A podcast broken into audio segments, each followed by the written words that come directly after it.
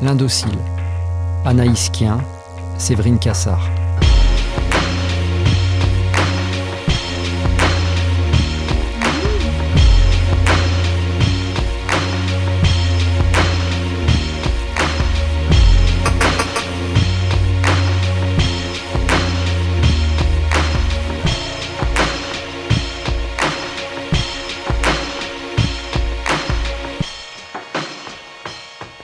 Franz Fanon au combat, un psychiatre dans la guerre d'Algérie.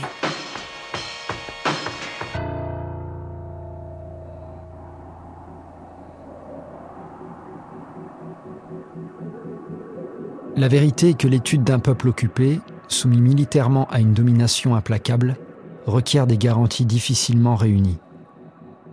Ce n'est pas le seul qui est occupé. Ce ne sont pas les ports ni les aérodromes le colonialisme français s'est installé au centre même de l'individu algérien et y a entrepris un travail soutenu de ratissage, d'expulsion de soi-même, de mutilation rationnellement poursuivie. Il n'y a pas une occupation du terrain et une indépendance des personnes. C'est le pays global, son histoire, sa pulsation quotidienne qui sont contestées, défigurées, dans l'espoir d'un définitif anéantissement. Dans ces conditions, la respiration de l'individu est une respiration de combat. Le soir, à l'écoute du journal parlé ou télévisé, vous posez la même question. Quelles sont les nouvelles d'Algérie? La même question que je me pose aussi à chaque heure. La même question qui revient dans les délibérations du gouvernement. Qui de vous qui de nous n'a un fils, un fiancé, un ami là-bas? La pensée de tous ces hommes ne me quitte plus, pas plus que celle des Européens d'Algérie, pas plus que celle de tous les musulmans d'Algérie, qui sont devenus nos frères en combattant et en mourant à nos côtés durant deux guerres mondiales. La volonté du gouvernement, sa tâche essentielle, c'est que le sang ne coule plus en Algérie. Fanon était quelqu'un qui, euh, qui était à la fois un, type très vibrant, qui inventait sa pensée à partir de son corps. Il pouvait très bien avoir une certaine joie de vivre, il pouvait très bien euh, avoir des grands amours, euh, mais il fallait quand même qu'une parole s'arrache de ce qu'il vivait, de, de, ce qu'il percevait.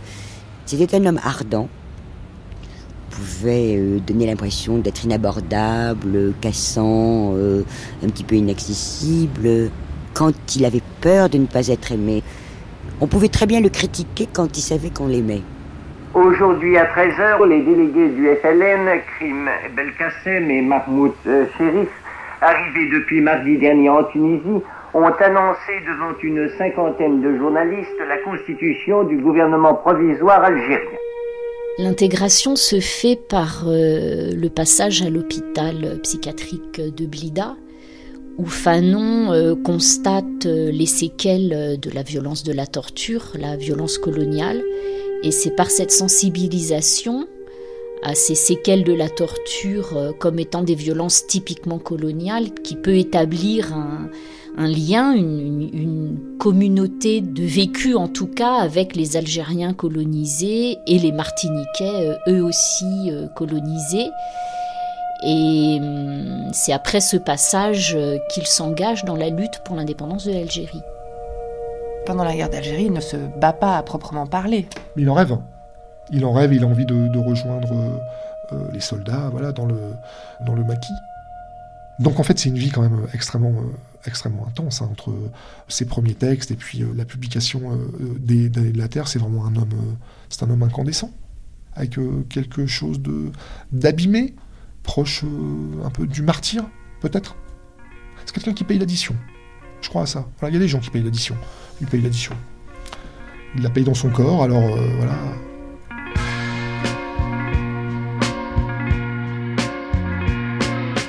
Né en 1925 à Fort-de-France, et enterré en 1961 en Algérie, Franz Fanon pourrait faire partie d'un temps révolu, le temps des colonies. On aimerait pouvoir remiser soigneusement sa pensée sur l'étagère des témoignages d'une histoire passée, comme une relique, comme la trace ténue d'une histoire lointaine, cicatrisée. Ses écrits, de Peau noire masque blanc aux damnés de la Terre, font pourtant toujours écho de manière incendiaire aux relations raciales du XXIe siècle.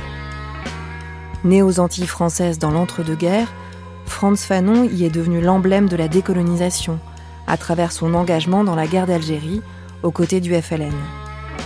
Si Fanon est considéré comme un penseur politique de la domination coloniale, il est avant tout psychiatre.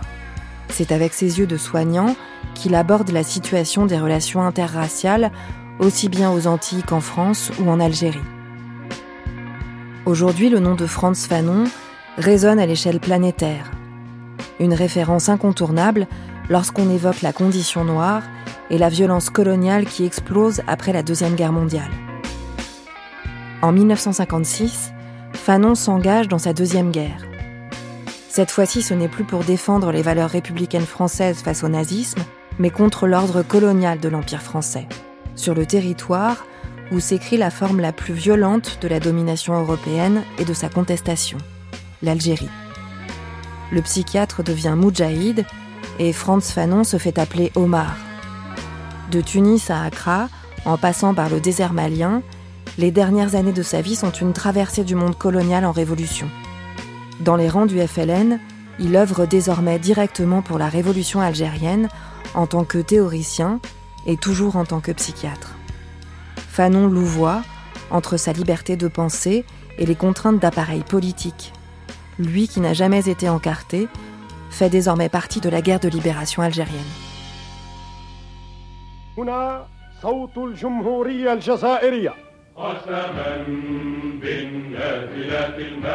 Ici, la voix de la République algérienne.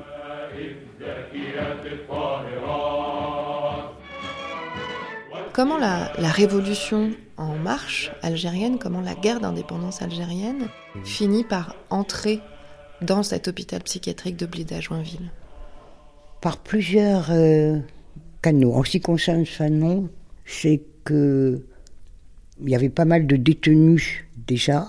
On commençait à arrêter pas mal de gens, à Blida entre autres, etc. Alice Cherki, interne à l'hôpital de Blida-Joinville. Et Fanon, lui, il allait au ciné-club de Blida euh, pour présenter des films plutôt euh, très engagés. Et euh, la rumeur se fait sentir que quand même, voilà, un, psychiatre qui parle comme il parle, comme ça. Et Salah Louanchi et Pierre Cholet, qui avaient lu Pour Noir et Masque Blanc, se sont approchés progressivement de Fanon. Salah Louanchi, qui était de la Fédération de France, et Pierre Cholet, qui était vraiment un militant aussi euh, pour l'indépendance, puisqu'il avait déjà été arrêté par les, les paras, puis relâché, etc., le mettre en contact avec les gens de la Wilaya 4. La Wilaya 4, c'était ceux qui étaient montés au maquis, au-dessus de Blida, Shrea, etc. Avec donc euh, des gens qui étaient plus gradés, etc., avec qui, d'une part, Fanon propose son aide pour les cas en souffrance, parce que dans ces conditions-là, il y a quand même pas mal de moudjahidines qui peuvent déraper, qui peuvent avoir besoin d'être euh, soignés ou pour une dépression, pour enfin peu importe. D'abord cette première aide, et puis après, progressivement, au fur et à mesure de l'enclenchement d'une guerre interminable. Journal des actualités françaises, 25 juillet 1956. En Algérie, dans la région de Blida où les rebelles se sont manifestés ces derniers temps, les parachutistes ont accompli en 48 heures une action de nettoyage et de pacification totale. La population, révoltée par les exactions des rebelles, a spontanément apporté son aide aux paras, ce qui leur a permis de découvrir les repères où les félagas cachaient leurs armes. Jean Calfa. Les hôpitaux psychiatriques sont des endroits euh, parfaits pour cacher des résistants. Et tout naturellement, au fur et à mesure des rencontres, euh, on sait, par le biais d'un certain nombre de réseaux alternatifs, d'ailleurs de, médecins aussi, on sait qu'il se trouve là un, jeune médecin, donc il rencontre euh, des militants du FLN et petit à petit il accepte de cacher des combattants dans l'hôpital. Fanon arrive euh, en Algérie et à Blida en particulier au tout début de la guerre d'Algérie. Au bout d'un an, il est déjà impliqué très profondément dans le processus euh, de guerre d'indépendance. Mais on sait aussi qu'il est très vite soupçonné euh, de travailler pour le FLN et c'est ce qui va rendre sa situation impossible. Il est soupçonné de, travailler avec le FLN et c'est la vérité. C'est la vérité, oui, oui bien sûr. Alors maintenant, qui a témoigné de cela? Comment est-ce que ça s'est su? Ça, on ne sait pas encore très clairement, mais euh, il est clair que Fanon était dans la ligne de mire des autorités euh, dès euh, le début, sans doute, de l'année 56. Donc les choses devenaient de plus en plus difficiles pour lui. Il a publié d'ailleurs certains textes, il, a en, en, particulier un très beau texte contre l'ethnopsychiatrie coloniale, clandestinement dans une revue qui s'appelait Conscience maghrébine, donc euh, créée par, euh, ou gérée par des chrétiens de gauche, anticoloniales, renéotypés publiée euh, clandestinement. Et Fanon, on le sait, contribue un article fort intéressant, qui est une critique ironique et en même temps radicale de l'idée que l'indigène est par nature inférieur mentalement, limité à une un développement psychologique d'un enfant de 5 ans, mais sans le potentiel de sortir de ce stade-là, alors que l'enfant de 5 ans ensuite acquérera une, une conscience psychologique bien plus complexe. Les gens, y compris Fanon, lui, croyaient que les socialistes allaient régler la question, que cette guerre allait se terminer par des négociations, des choses comme ça. La guerre s'enlise, avec une répression. C'est à ce moment-là que les pouvoirs spéciaux, l'arrivée des paras euh, à Alger, de Lacoste. Maintenant, vous entendez vaguement parler de, Maurice Audin, etc. Sans compter tous les anonymes. Déjà, euh, ça commençait à arriver à l'hôpital, hein, qui était considéré comme un nid de Félaga. Donc, de proche en proche, après, c'est les blessés que l'on soigne clandestinement la nuit. Et Fanon est de plus en plus en contact avec la réalité, non seulement du statut des Algériens colonisés et aussi du mouvement d'indépendance. Et du coup, les infirmiers qui étaient secrètement pour le MTLD ou pour le mouvement de libération, eh ben, prennent confiance. C'est-à-dire qu'ils savent que dans l'hôpital, il y a des gens qui sont comme eux, qui pensent comme eux. Et il y a une grève qui est déclenchée fin 56. Et la répression par le, le ministère de la Santé, par le directeur de l'hôpital, etc., est féroce. Et Fanon, c'est à ce moment-là qu'il écrit cette lettre à Lacoste. Monsieur le ministre, la décision de sanctionner les grévistes du 5 juillet 1956 est une mesure qui, littéralement, me paraît irrationnelle. Ou les grévistes ont été terrorisés dans leur chair et celle de leur famille, alors il fallait comprendre leur attitude, la juger normale compte tenu de l'atmosphère, ou leur abstention traduisait un courant d'opinion unanime une conviction inébranlable, alors toute attitude sanctionnée était superflue, gratuite et inopérante.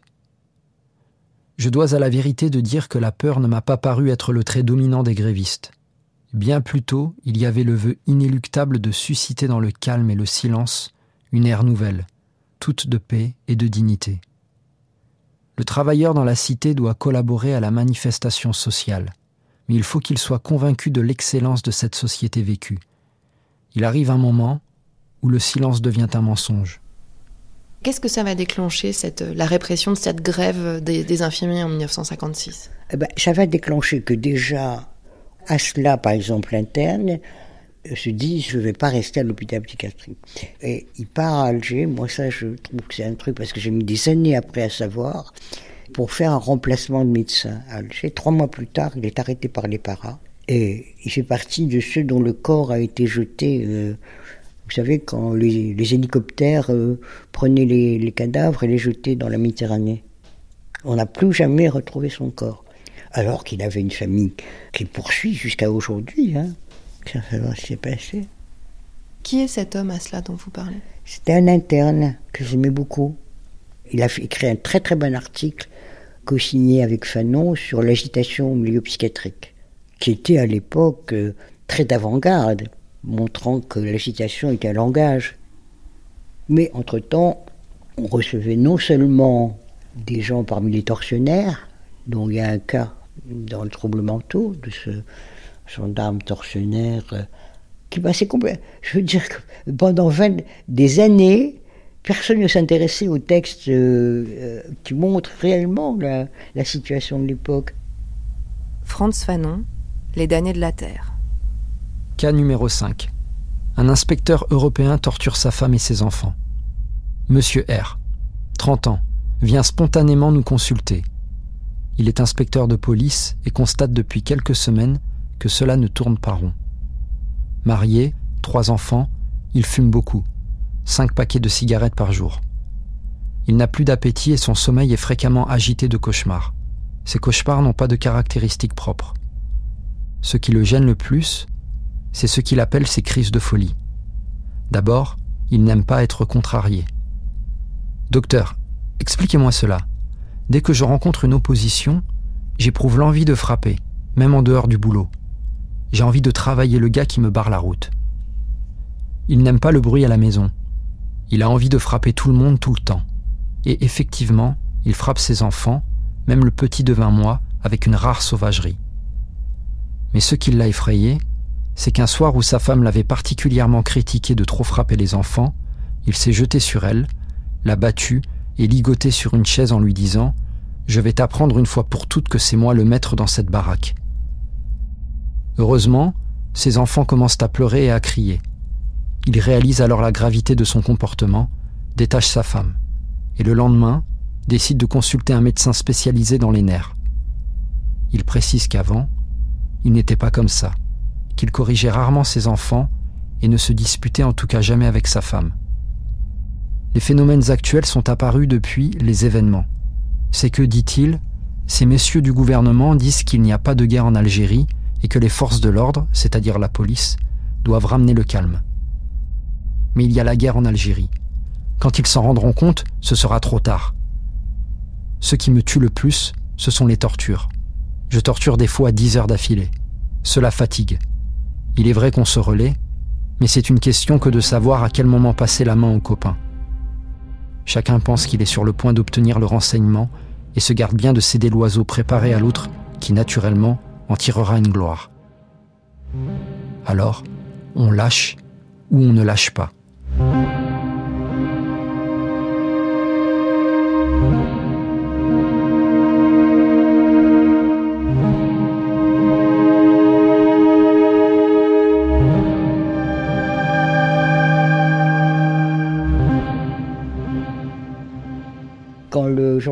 Vient parce qu'il bat sa femme, il bat ses enfants, etc. Mais lui, il vient. Pourquoi? Il vient parce que il veut que le psychiatre lui donne une mutation pour aller en France, pour plus rester sur le terrain. C'est pour ça qu'il accepte de consulter. Alice Cherki. Aussi autre chose, il y a la, la fille euh, de Froger, je me souviens, qui était très mal, euh, qui fait un entretien avec Fanon, et Fanon, euh, il apprend comme ça qu'il y a un complot. Il téléphone avant 12 en lui disant Mais c'est le secret professionnel, je fais quoi? Il apprend un complot en cours d'organisation pendant une séance. Euh, pendant une séance. pendant une consultation. De, pendant une consultation. C'était pas vraiment de la psychothérapie, c'était des séances. Tout ça se joue beaucoup à l'époque. Hein. Qu'est-ce qu'on fait? Est-ce qu'on. Euh, parce que c'est question d'attentat meurtrier. Donc la guerre entre chaque oui. jour davantage la, dans l'hôpital et, et, dans les consultations. Entre dans l'hôpital et dans les consultations. On est dedans, quoi. Je veux dire, on est vraiment dedans par tous les fils, je dois dire. Journal des actualités françaises, 6 juin 1956. Alger même, au cours d'une opération massive préparée dans le plus grand secret, la vieille Casbah a été verrouillée par 7000 hommes pendant que sous la surveillance d'un hélicoptère, les forces de police fouillaient la ville arabe aux mille ruelles, maison par maison. D'importants stocks d'armes ont été saisis, une imprimerie clandestine découverte, 500 arrestations opérées. Parmi les suspects, on compte plusieurs chefs terroristes. Alger respire.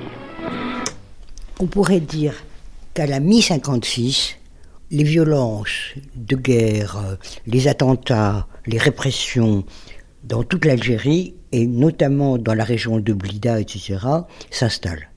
Dans la police, les ordres sont très stricts pour arrêter les gens, pour, etc. Le, le système de violence-répression s'installe on entre dans un état de guerre. Et à l'hôpital psychiatrique, euh, on y participe. On n'est pas parce que tout ça est clandestin. Je veux dire, euh, accueillir la nuit des blessés euh, qu'on opère pendant la nuit, c'est clandestin. Mais vous vous êtes mis d'accord pour le faire ensemble ou c'est quelque chose qui existait déjà et auquel vous finissez par prendre part? Est-ce que ça a été une prise de décision? C'est Fanon qui accueillait les blessés de nuit clandestins chez lui.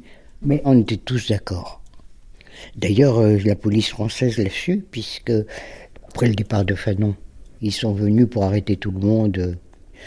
On avait été prévenus par un lointain cousin de Charles, Géronimi, qui avait fait savoir que la police allait faire une descente euh, en janvier 57, à l'époque où il y a eu tant de gens arrêtés, pour arrêter les internes.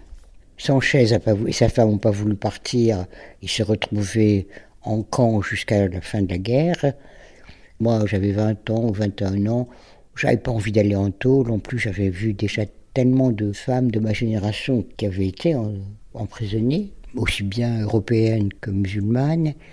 Et on est parti clandestinement avec Charles à ce moment-là, en janvier 57. Mais clandestinement, en disant qu'on allait euh, respirer à Paris, etc.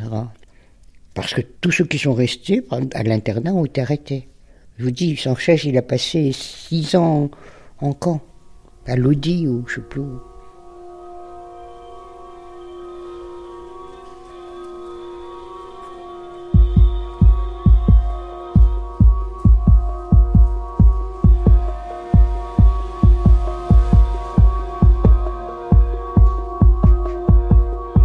Monsieur le docteur Franz Fanon, médecin des hôpitaux psychiatriques, médecin-chef de service à l'hôpital psychiatrique de Blida-Joinville, à Monsieur le ministre résident Robert Lacoste, gouverneur général de l'Algérie.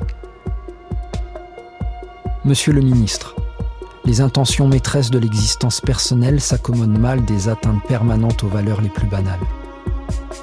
Depuis de longs mois, ma conscience est le siège de débats impardonnables et leur conclusion est la volonté de ne pas désespérer de l'homme, c'est-à-dire de moi-même.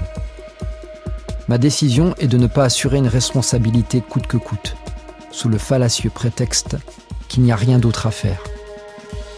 Pour toutes ces raisons, j'ai l'honneur, Monsieur le ministre, de vous demander de bien vouloir accepter ma démission et de mettre fin à ma mission en Algérie avec l'assurance de ma considération distinguée. En fait, l'année 56, c'est vraiment euh, une année d'approfondissement euh, de la guerre. Sylvie Thénault, historienne. On est encore au début du conflit quand ce sont les Algériens qui ont les initiatives, c'est-à-dire qu'on est concrètement dans la situation où les maquis se développent, c'est le FLN qui gagne en puissance et les forces françaises qui sont un peu dans la réponse pour euh, tenter de limiter le développement du FLN. Mais on est dans une période de la guerre où le FLN a l'initiative encore. Et dans l'histoire de la guerre, c'est un moment fondamental parce que c'est le moment 56 où Guy Mollet obtient les pouvoirs spéciaux et engage le contingent massivement. Il y avait déjà eu du contingent envoyé en Algérie, mais à partir de 56, ça devient massif. Les pouvoirs spéciaux, c'est une carte blanche, hein. c'est une loi qui donne toute l'attitude au gouvernement pour agir en Algérie, et le gouvernement ensuite agit par décret, donc on n'a plus aucune prise sur les décisions qui sont adoptées. Et Robert Lacoste a une euh, position particulière, il incarne complètement la politique des pouvoirs spéciaux, et sur le plan de la répression, il y a deux événements très notables en 1956. Il y a d'une part en juin la première exécution de condamnés à mort algériens. Jusque-là, il y avait eu des condamnés à mort, mais aucune exécution. Et c'est un choix que fait le gouvernement de Guy Mollet. Hein. Les dossiers passent en Conseil supérieur de la magistrature, le président se prononce, etc. Mais il y a une décision gouvernementale derrière. Et on sait qu'il y a une forme de, d'escalade nouvelle euh, par cet acte. Et en octobre, il y a l'arraisonnement des dirigeants du FLN euh, de l'avion qui transporte des dirigeants du FLN, euh, euh, Ben Bella, It Ahmed, il y a Mostefa avec eux, l'écrivain et intellectuel algérien. Et c'est un acte dénoncé comme un acte de piraterie aérienne. Donc l'année 1956 est une année où on franchit des seuils dans l'affrontement mutuel et du côté français dans la répression du nationalisme. C'est aussi une année où le FLN euh, gagne vraiment tous ses ralliements.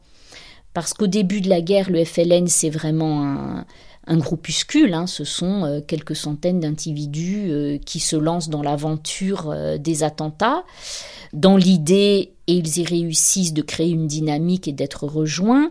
Mais à ce moment-là, dans le champ politique algérien, il y a d'autres forces. Il y a notamment l'UDMA de Ferhat Abbas, il y a les oulémas, et le FLN, jusqu'en 56, travaille au ralliement des autres forces. Et en 56, c'est fait. Et le geste de Fanon on peut peut-être euh, y voir cette double dimension, à la fois euh, un refus de cette répression accrue et redoublée, et un FLN qui paraît être vraiment la force euh, en train de s'organiser pour lutter vraiment, réellement, efficacement pour l'indépendance. On évoque très souvent l'engagement de, de Fanon dans la guerre d'indépendance algérienne. Pour autant, on n'entre jamais dans les détails. Vous voulez expliquer ça? C'est-à-dire de, quelle branche de ces forces de libération il faisait partie, de quel membre de cette guerre et de ces guérillas avec lesquels il se sentait le plus d'affinité? En effet, on a attendu longtemps pour euh, avoir une vision un peu complète de ce que l'armée française avait fait à l'époque et du rôle des politiques. Ça a mis de longues années, voire des décennies. François Gèze, éditeur. Et du côté algérien, c'était plus difficile encore, parce que les Français, évidemment, les historiens français étaient mal placés pour faire cette histoire-là. Alors certes, on connaissait l'affrontement initial, primordial, si on peut dire, entre le, MNA de Messaliach, qui était le, le fondateur du nationalisme algérien, et le FLN qui apparaît avec l'insurrection de novembre 1954. Mais au-delà même de cet affrontement, qui a été meurtrier au demeurant, avec des milliers de morts, y compris, enfin surtout sur le territoire français, euh, il y avait des tensions extrêmes et complexes et, et, mal connues, parce que tout ça se déroulait dans la clandestinité, bien entendu, entre la clandestinité en Algérie même au sein de l'armée des frontières en Tunisie essentiellement, et ainsi que en Libye, en Égypte, où étaient basés d'autres, et notamment le GPRA en Égypte, d'autres éléments, disons, de, du mouvement nationaliste euh, algérien. Donc tout ça dressait un panorama extrêmement complexe. Et donc Fanon là-dedans, quand il s'engage, il est à Blida, et très tôt, il est en contact avec les membres du FLN, y compris Abad Ramdan, c'est-à-dire enfin, vraiment des leaders du, du mouvement de libération. Alors évidemment, était dans la clandestinité et les contacts qu'il pouvait avoir étaient de type clandestin. On sait seulement que, en effet, au bout d'un moment, il n'en pouvait plus parce que le climat, effectivement, autour de lui, on est en 56, à la veille de la bataille d'Alger, le climat en Algérie et Alger même, où, enfin, Blida se trouve à côté d'Alger, devenait absolument effroyable, épouvantable. Et donc, les conditions de travail serein pour un psychiatre dans un établissement comme celui-là n'existaient plus. Et donc, c'est ce qui l'a amené à donner sa démission, avec d'ailleurs une histoire très intéressante, c'est que cette lettre, qui est magnifique, elle est datée de décembre 56, n'est-ce pas? Eh bien, cette lettre, en fait, on a travaillé là-dessus. Moi, j'ai travaillé et j'ai mis en évidence le fait qu'il l'avait rédigée dès le mois de juin, dès l'été, et que donc il a attendu presque six mois pour l'envoyer. Parce que quand on travaille là-dessus, on se rend compte qu'il fait allusion à des événements de l'été 56 et pas à des événements de l'automne 56 il l'a pratiquement très peu mis à jour. Donc il a attendu six mois avant de l'envoyer. Donc ça veut dire que c'est une décision mûrement réfléchie. Il savait qu'en l'envoyant, sa carrière de médecin psychiatre à l'hôpital de Blida était terminée. Il savait qu'il devrait quitter l'Algérie, qu'il était persona non grata, et que donc il avait décidé de rejoindre le mouvement de libération nationale. C'est un texte où Fanon écrit qu'il lui est devenu impossible de continuer à exercer dans, de telles conditions, car euh, c'est le système colonial lui-même qui crée euh, la maladie mentale ou les maladies mentales qu'il doit traiter. Et d'ailleurs, on sait que quand il écrit cela, il pense sans doute aussi non seulement aux Algériens qu'il traite, mais aussi euh, aux policiers. Euh, Jean Calfa. Non seulement aux gens qui ont été torturés, mais aussi aux gens qui ont torturé, dont il reproduit dans Les damnés de la Terre des dossiers médicaux. Donc, c'est le système lui-même colonial qui produit la maladie et en tant que psychiatre, il doit partir, il ne peut plus la traiter, c'est impossible. Il a écrit d'ailleurs quelques textes là-dessus qui sont assez intéressants sur le fait que dans une société coloniale, il n'y a pas un seul contrat social, mais deux ou plusieurs contrats sociaux et que les différents groupes sont incapables de communiquer à cause de cette incompatibilité des cadres en fait qui organisent la structure même de la responsabilité mentale ou de l'autonomie. Et c'est sans doute, c'est un très beau texte d'un point de vue rhétorique, mais c'est aussi un texte euh, tout à fait euh, représentatif de la pensée de Fanon euh, à ce moment-là sur ce qu'est la nature du système colonial. Fanon a été expulsé. Il a démissionné, mais la réponse a été l'expulsion. en laissant d'ailleurs sa femme et son fils en rade. Et Olivier, c'est un bébé. Il a fallu que ce soit Claudine et Pierre, euh, Claudine et Pierre Chollet, qui s'occupent de Josie et d'Olivier pour arriver à ce qu'ils puissent euh, d'abord être recueillis, parce que Josie était un peu démunie. Et puis euh, qu'elle puisse rejoindre, pas tout de suite, hein, on n'a pas rejoint Fanon tout de suite. En plus, comme il était payé par Lacoste à Alger, par, le gouverneur par le gouverneur général, il n'avait plus un rond quand il est arrivé à Paris.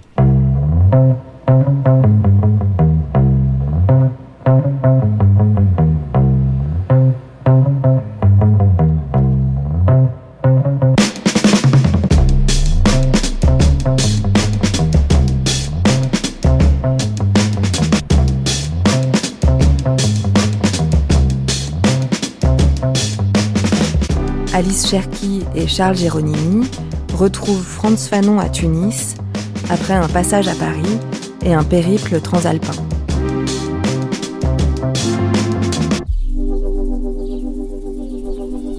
Fanon nous attendait finalement. Oui, on était attendus, on était agréablement surpris parce qu'on était attendus.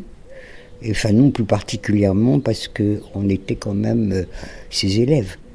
Et qu'est-ce qu'il faisait lui là-bas à ce moment-là en Ah ben, Tunisie? Fanon, il était à la fois dans le journal qui s'appelle El Mouchaïd, du côté francophone, parce qu'il y avait une édition en arabe, une édition en français.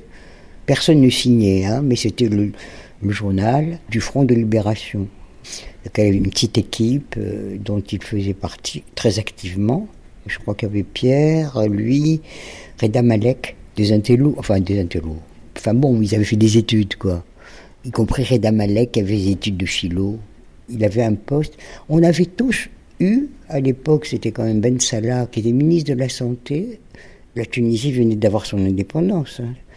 Et comme dans les postes de médecine, euh, beaucoup de Français étaient partis, donc on nous proposait, c'était un deal, quoi, de travailler en partie pour la Tunisie, parce qu'il y avait, il y avait besoin de gens. C'est comme ça que Pierre Chollet s'est retrouvé en pneumologie, euh, euh, et Fanon psychiatre. Et Ben Sultan, euh, qui avait pris le poste de directeur de l'hôpital, tout content, à la Manouba. Ce Ben Sultan, euh, c'était le psychiatre qui avait été sous les ordres du psychiatre français qui avait quitté à l'indépendance l'hôpital psychiatrique de la Manouba, parce qu'à l'époque, les hôpitaux psychiatriques, ils étaient euh, sous la tutelle française. Donc jusque-là, il avait pour chef un cadre colonial en fait. Absolument, voilà. Et il se retrouve à le chef à son tour. Et quand Fanon est arrivé, il a tout de suite été travaillé à la Manouba, il y avait un internat, on a logé. Lui logeait aussi à l'internat, mais dans un pavillon pour médecins, on était à l'internat qui ressemblait comme deux gouttes d'eau aux hôpitaux psychiatriques de l'époque les plus archaïques qui soient. Mais je dois reconnaître que les Tunisiens, d'abord, ils ont très bien accepté les Algériens, même si beaucoup d'entre eux se sont comportés euh, comme en pays conquis, parce que, euh, voilà, c'était les combattants, etc. Et la Tunisie venait d'acquérir son indépendance, donc elle était en pleine ébullition. Beaucoup de Français fonctionnaires, etc., étaient partis, mais il y avait encore le Parti communiste tunisien qui avait beaucoup fait pour l'indépendance.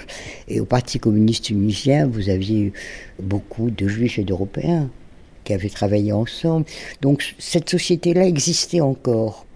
C'était pas les départs massifs euh, de 62 de- d'Algérie. La Tunisie, c'est un petit pays, hein, mais où c'était pas désagréable de vivre. C'était un peu, pas très intellectuel, etc., pour trouver des livres, des choses comme ça. Enfin, on était tellement occupés, il fallait quand même aller aux frontières, euh, commencer à voir tous les réfugiés qui arrivaient, euh, euh, la ligne Maurice qui s'installait, donc avec l'armée qui se constituait, l'armée algérienne aux frontières, avec les combattants qui combattaient pas, et des gens qui venaient aussi de France, d'Allemagne, etc., pour aider. Puis tous ceux qui sortaient de tôle. Mais la vie de tous les jours, la vie même culturelle, hein, il y avait des trucs, euh, ne- n'étaient pas du tout arrêtés. Euh, on mangeait à la goulette, euh, on allait euh, à la plage. euh, Non, non, c'était pas désagréable du tout. Hein. Marie-Jeanne Manuelan, sous la dictée de Franz Fanon. Fanon et les femmes. On dirait que ça tracasse encore l'esprit de certains. Moi, je ne lui ai connu qu'une femme, Josie, et la révolution algérienne. Mais il professait des théories bien précises sur les relations idéales entre un homme et une femme. Il en parlait à table lors des repas partagés. Il était partisan des amours contingentes, Sartre et Beauvoir. Il disait que les gens qui divorçaient étaient des fous. Deux individus se rencontraient, s'aimaient, s'épousaient, s'ils pensaient décider en pleine conscience de construire dans la durée un couple. C'était un contrat pour la vie, le point fixe, stable, comme le pacte de Beauvoir et Sartre. Mais la contingence, justement, faisait qu'il pouvait y avoir des rencontres, des amours parallèles, pas seulement des passades, qui pourtant ne remettaient pas en cause le contrat.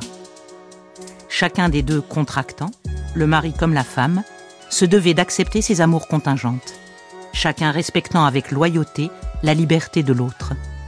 Cette acceptation était la preuve de l'amour véritable, où deux êtres se reconnaissaient comme sujets.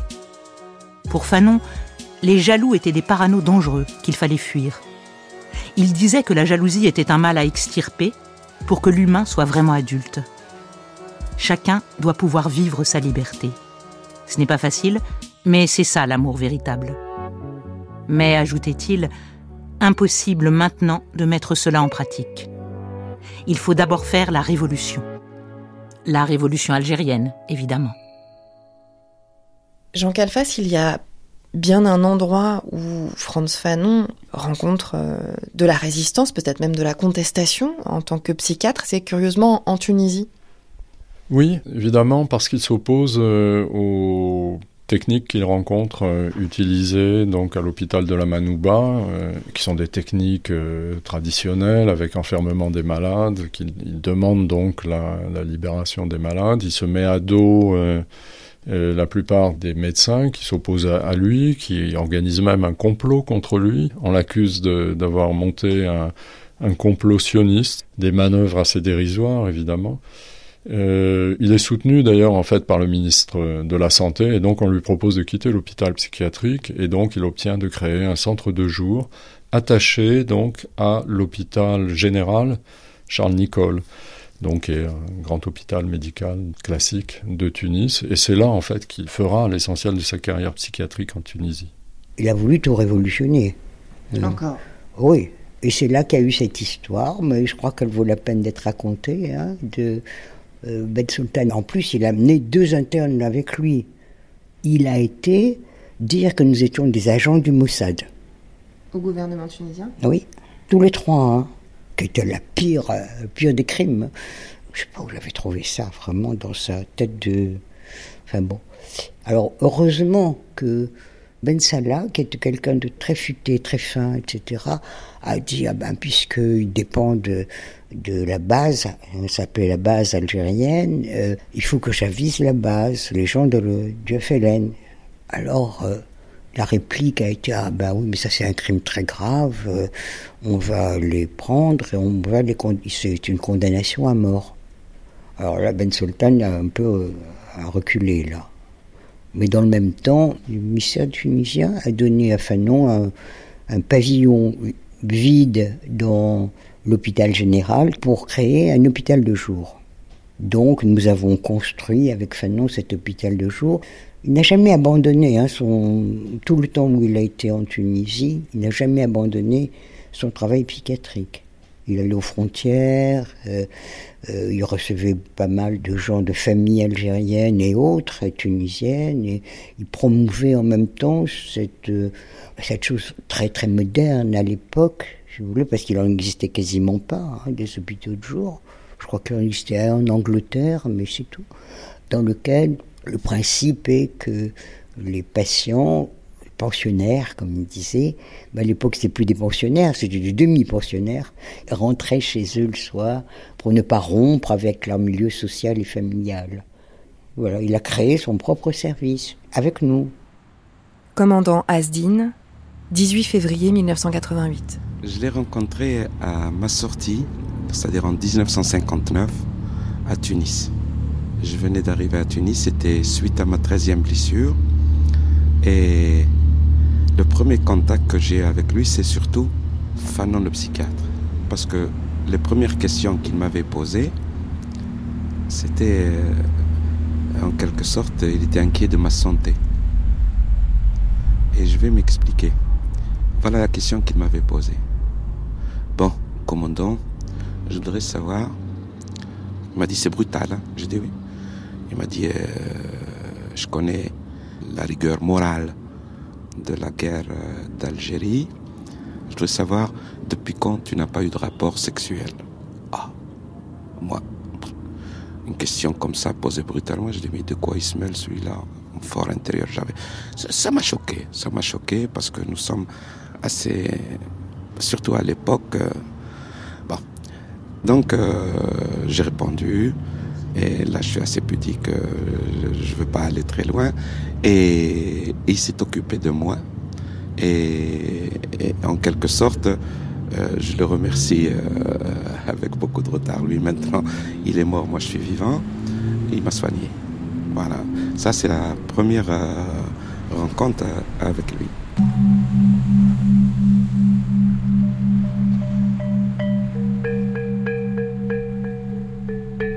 Donc il a créé ce qu'on appelait un hôpital de jour, plutôt sous l'influence de la psychiatrie anglaise qui s'était développée d'ailleurs pendant la Seconde Guerre mondiale. Les patients rentrant euh, passaient la nuit dans leur famille, certains même travaillant pendant ce temps-là.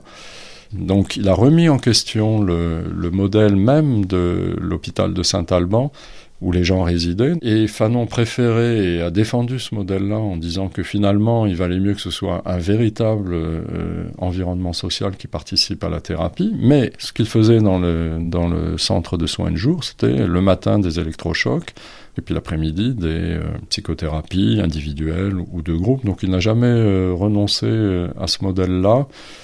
Peut-être que c'est cela aussi qui a un petit peu oblitéré euh, rétrospectivement euh, ces textes-là de Fanon, mais ce sont justement des textes fort intéressants parce que toutes ces recherches donc sur le choc, que ce soit d'ailleurs la théorie du choc neurologique initial, ou que ce soit la théorie du, choc thérapeutique qui va euh, déconstruire ou dissoudre, comme on disait, ces personnalités pathologiques, toutes ces théories de choc, c'est ce qu'il va utiliser pour penser la révolution. Euh, algérienne et la décolonisation plus largement euh, mondiale dans les damnés de la Terre. C'était ça, enfin c'était c'était pas le contemplatif, hein, c'était un, un, meneur d'homme, mais ça c'est un mot qui le caractérise, c'est, sûr ça. Mais pas du tout un meneur d'homme à la baguette comme, comme un militaire, non. Hein, par son tonus, il était constamment euh, sur la brèche.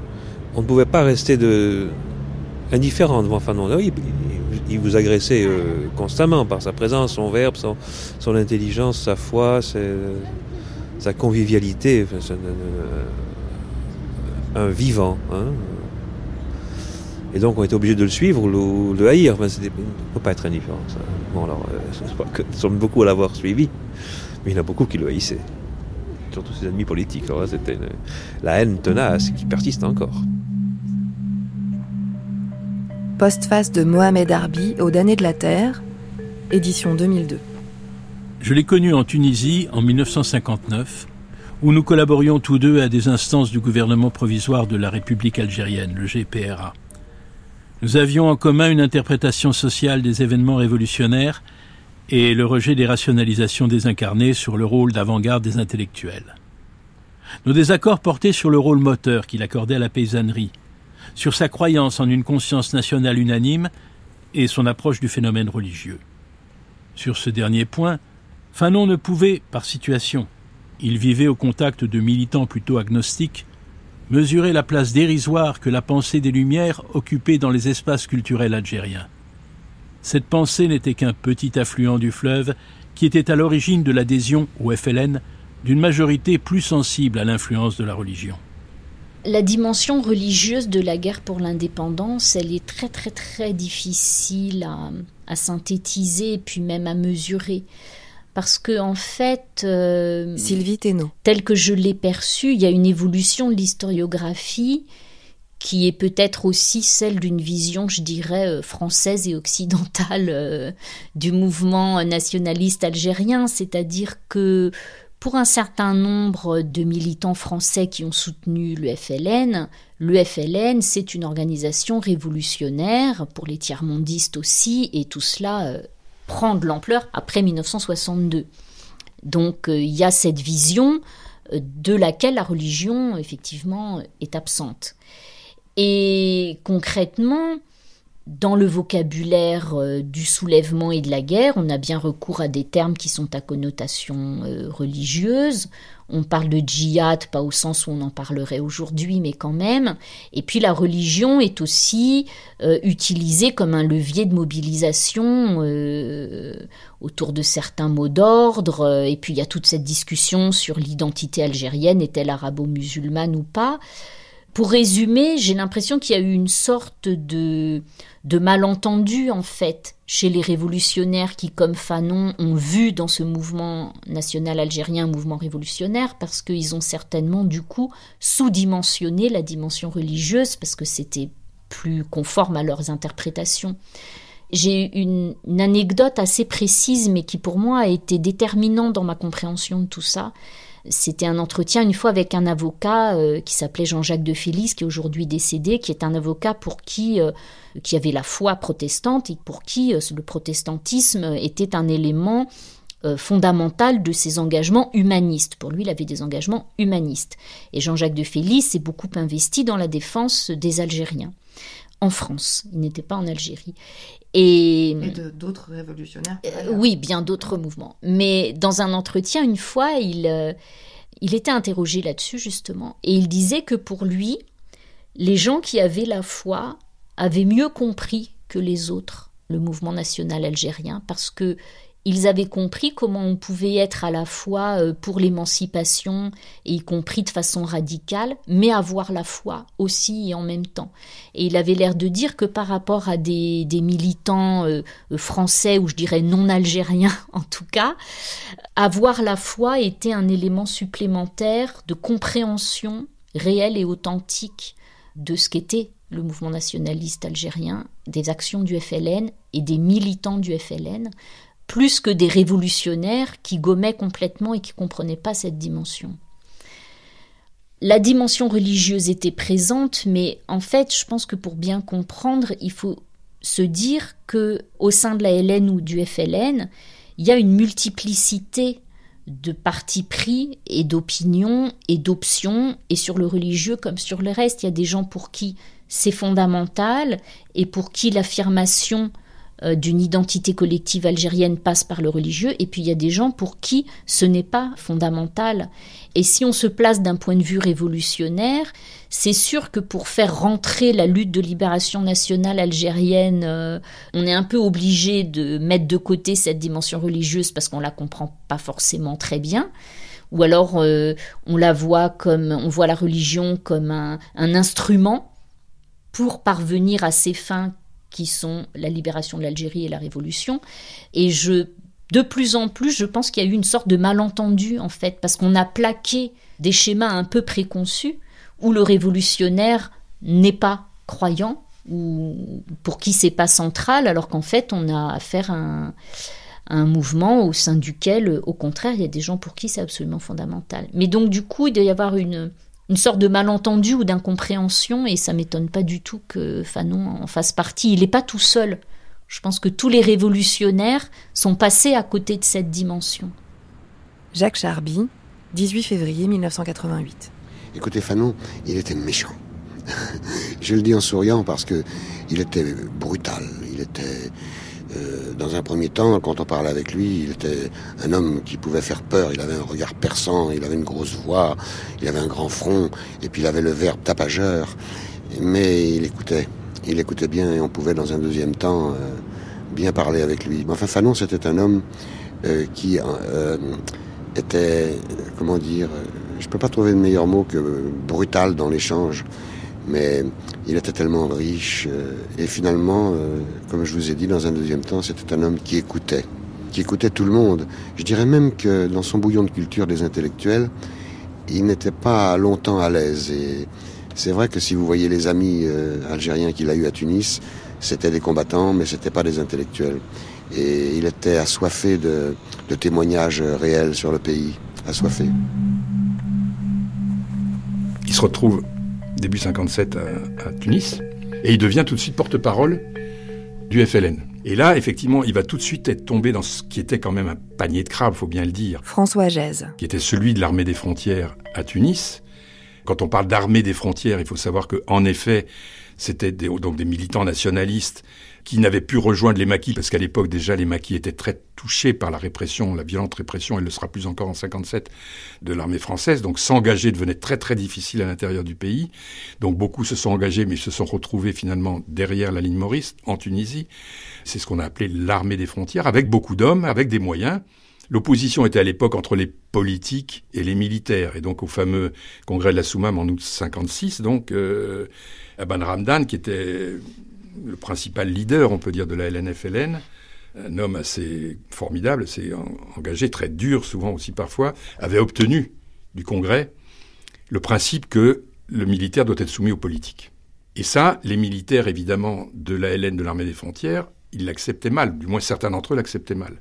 Et d'ailleurs, c'est ceux-là qui vont gagner, puisque dès la fin 57, dès décembre 57, ceux qui sont au cœur de, ce, de, cette armée des frontières, et notamment le fameux Boussouf, euh, qui était le, le, le responsable de, l'embryon de police politique qui allait sévir dans l'Algérie indépendante, ça s'appelait le Malg à l'époque, eh bien lui et puis deux autres, ils vont tendre un piège au Maroc à Ban Ramdan et ils vont l'assassiner en faisant passer son assassinat pour tomber au front devant les Français, etc. etc. Donc c'était d'une extrême violence. Et donc effectivement, beaucoup se sont posé la question de savoir comment se positionner Fanon par rapport à cette réalité-là, ces tensions. L'année 57, on est en plein dedans. Hein. Et d'ailleurs, l'année 57 commence par, là aussi, c'est une trace un peu étrange dans l'histoire de la vie de Fanon, par le fait que c'est en février ou mars, je crois, qu'intervient le massacre de Melouza, qui est un village en Algérie qui est de 300 habitants qui sont égorgés, tués. Et la première chose qui est dite, c'est le FLN dit, c'est les Français, c'est l'armée française qui a fait ce massacre-là. Et Fanon, qui fait une conférence de presse à Tunis, c'est pratiquement une des premières actions qu'il fait en tant que porte-parole du FLN, délivre cette thèse. On a le témoignage, on a y compris le papier dans le Moudjahid, mais on a aussi des, interviews qui sont reprises dans la presse française où il dit voilà, c'est les Français qui ont égorgé les villageois de Melouza. Ce qui était faux. On le saura plus tard. C'était les, gens de la Hélène qui avaient massacré ces villageois parce qu'ils étaient soupçonnés d'être des partisans de Messaliadj, qui était l'adversaire du FLN. Donc c'était un truc absolument horrible. Et Fanon sans doute il savait pas, parce que personne ne savait trop. On est, c'est au moment même où ça survient qu'il que fait cette conférence de presse. Il vient d'arriver à Tunis, il n'est pas encore au fait des choses. Franz Fanon, l'an 5 de la révolution algérienne. Non, ce n'est pas vrai que la révolution soit allée aussi loin que le colonialisme. Mais nous ne légitimons pas pour autant les réactions immédiates de nos combattants, de nos compatriotes. Nous les comprenons, mais nous ne pouvons ni les excuser ni les rejeter parce que nous voulons d'une Algérie démocratique et rénovée, parce que nous croyons qu'on ne peut pas s'élever, se libérer dans un secteur et s'enfoncer dans un autre. Nous condamnons le cœur plein de détresse ces frères qui se sont jetés dans l'action révolutionnaire avec la brutalité physiologique que fait naître une oppression séculaire.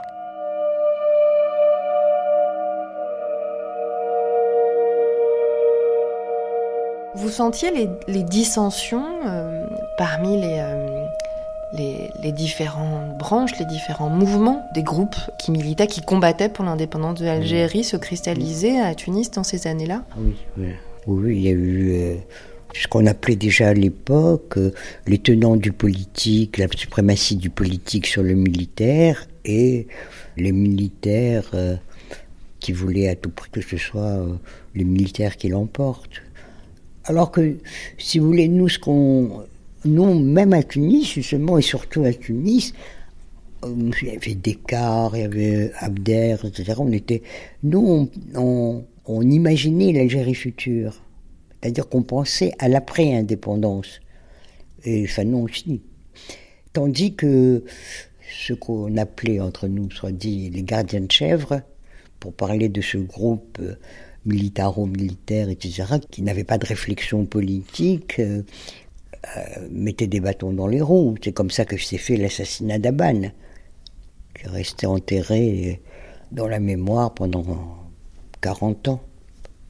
Aban qui, sortant de Tôle, a rejoint le, Front de Libération Nationale, qui s'appelait tout juste comme ça, et qui a été, je peux dire, le promoteur du congrès de la Soumam en 56, qui était euh, euh, la plateforme, si vous voulez, de départ du mouvement de libération, et qui a regroupé toutes les forces en Algérie, des gens du Parti communiste algérien, de toutes les tendances du MTLD, de différents groupes, même les oulémas, qui se sont ralliés à un moment donné, c'est un travail gigantesque, que tout le monde se regroupe euh, sous le sigle du FLN, et qui était qui avait une vision de l'Algérie future, c'est pour ça que certains Européens euh, s'y retrouvaient, c'est que c'était une nation ouverte à tous ceux qui voulaient euh, y être, quoi. Et c'était la primauté du politique sur le militaire. C'est-à-dire que, certes, il n'y avait pas d'autre moyen que de combattre, que de se révolter par les armes, il fallait aussi privilégier le politique. Et construire euh, une vraie plateforme pour l'Algérie indépendante. Et ça n'a pas plu du tout aux trois B, comme on les appelle, qui ont provoqué son assassinat. Il a été emmené euh, au Maroc et assassiné. Il a été rayé des livres d'histoire au lendemain de l'indépendance et il a fallu plus de 40 ans pour que son nom ressurgisse. De qui Franz Fanon est-il proche au sein des forces de libération de l'Algérie, au sein de ce mouvement de libération nationale? Alors, il a été très proche de Aban Ramdan, qui a été l'auteur de, la première plateforme politique du FLN, qui était une plateforme euh, plutôt euh, séculariste, si on peut dire, et, et multiethnique. Et Fanon était très proche de lui. Donc évidemment, euh, il apparaissait comme étant plutôt lié à une faction qui était euh, en perte de pouvoir, mais il a été quand même euh, assez proche de Boumedienne, qui sans doute l'a protégé. Il a eu une relation assez tendue avec Krim Belkacem, qui était ministre des Affaires étrangères, donc dont il dépendait. Et on sait qu'à la fin de sa vie, euh, il avait peur. Il ne savait pas si lui-même survivrait à ce processus euh, révolutionnaire. Il a certainement eu conscience du fait que ce serait peut-être excessif de dire qu'il était minoritaire au sein du processus, mais qu'en tout cas sa position n'était pas aussi assurée qu'on a pu la présenter a posteriori euh, lorsqu'on s'est servi de Fanon comme d'une espèce de drapeau. En Afrique, les pays qui accèdent à l'indépendance sont aussi instables que leur bourgeoisie neuve ou leur prince rénové après quelques pas hésitants dans l'arène internationale. Les bourgeoisies nationales, ne sentant plus la menace de la puissance coloniale traditionnelle, se découvrent soudain de grands appétits. Et comme elles n'ont pas encore la pratique politique, elles entendent mener cette affaire comme leur négoce. Prébande, menace, voire littéralement dépouillement de la victime. Tout cela est évidemment regrettable, car les petits États n'ont d'autre ressource que de supplier l'ancienne métropole de demeurer encore un peu. Également, dans ces pseudo-États impérialistes, une politique militariste à outrance entraîne la diminution des investissements publics dans des pays encore par endroits moyenâgeux. Les ouvriers mécontents subissent une répression aussi impitoyable que celle des périodes coloniales. Syndicats et partis politiques d'opposition sont confinés dans une quasi-clandestinité. Le peuple, qui avait tout donné aux heures difficiles de la lutte de libération nationale, s'interroge main et ventre vide sur le degré de réalité de sa victoire. Il sentait bien, il l'a dit d'ailleurs quand on lit les damnés, c'est en filigrane tout au long du livre. La mise en garde contre la prise du pouvoir par une bourgeoisie indépendante qui pourrait se reconstituer euh, à partir du moment de libération nationale. C'est permanent parce qu'il savait que c'était la menace principale qui pesait en effet sur le mouvement de libération nationale. Et de fait, il a eu raison. C'est ce qui s'est passé.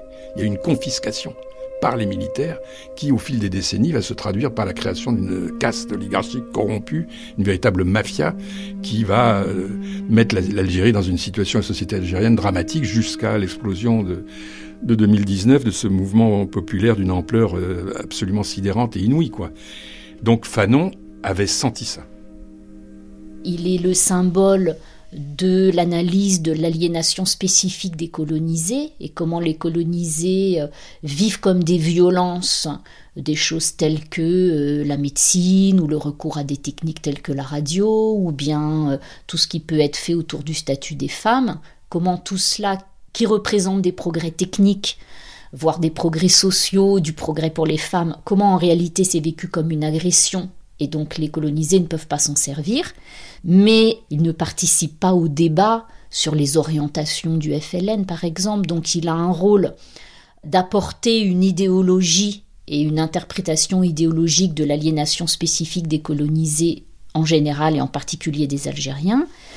Il a un rôle très important en tant que euh, solidarité noire avec les Algériens, mais Fanon a plus un rôle très symbolique au sein du FLN euh, qu'une influence réelle. La position de Fanon va évoluer.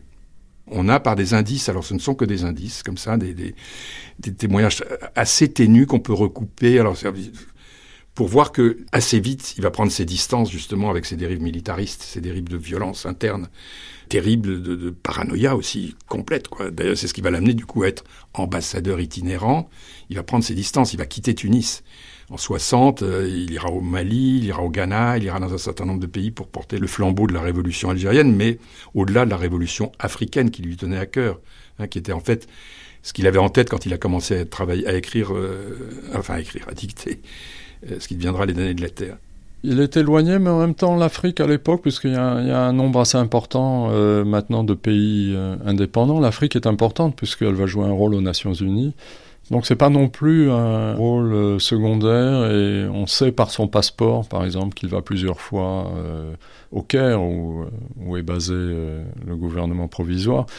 Donc c'est pas véritablement un, poste euh, destiné à l'éloigner et on sait par ailleurs qu'il désirait beaucoup ce poste. Donc pour lui c'était un poste important.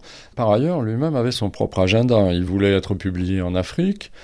Il voulait influer sur les processus de révolution africaine et il le faisait en électron libre par rapport euh, au gouvernement euh, provisoire de la République algérienne. On se méfiait d'ailleurs un petit peu de lui de ce point de vue-là. Euh, à Accra, euh, donc cette micro-ambassade, ne l'empêchait pas quand même de publier des textes, qui sont des textes de propagande, mais qui sont des textes euh, fort intéressants, en particulier un qui s'appelle Les laquais de l'impérialisme, qui est une dénonciation très violente de la manière dont un certain nombre de pays nouvellement décolonisés en Afrique ne font rien d'autre que de recréer une sorte de néocolonialisme. Donc il joue quand même un rôle euh, assez important, mais il est sûr qu'il n'est pas au centre des processus de décision.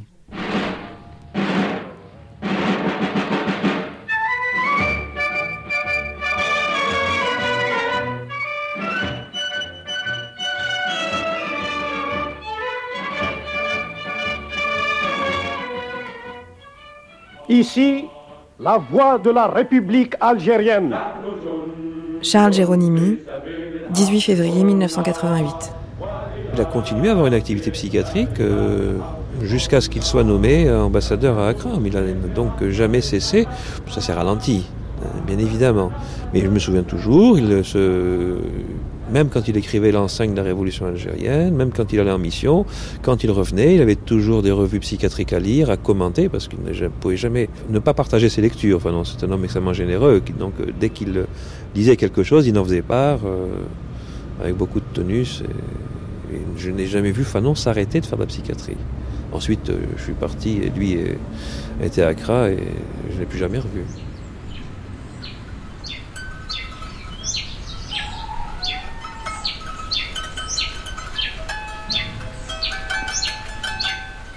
À la fin des années 50, les empires coloniaux s'effondrent. Les indépendances africaines se multiplient. Après le Soudan, la Tunisie et le Maroc, c'est au tour du Ghana et bientôt de la Guinée de s'écoutourrer. En avril 1958, Franz Fanon représente l'Algérie en guerre à la conférence des États africains indépendants qui se déroule à Accra. Midi Actualité. À Accra, quatrième et sans doute dernière journée de la conférence des peuples africains. La journée d'hier a été marquée par une intervention en français du délégué FLN que n'ont pas comprise les auditeurs de langues anglaises et des interventions en anglais des délégués du Zanzibar et du Kenya que n'ont pas compris les auditeurs de langue française. Car on a pensé à tout à Accra, sauf à faire venir un interprète.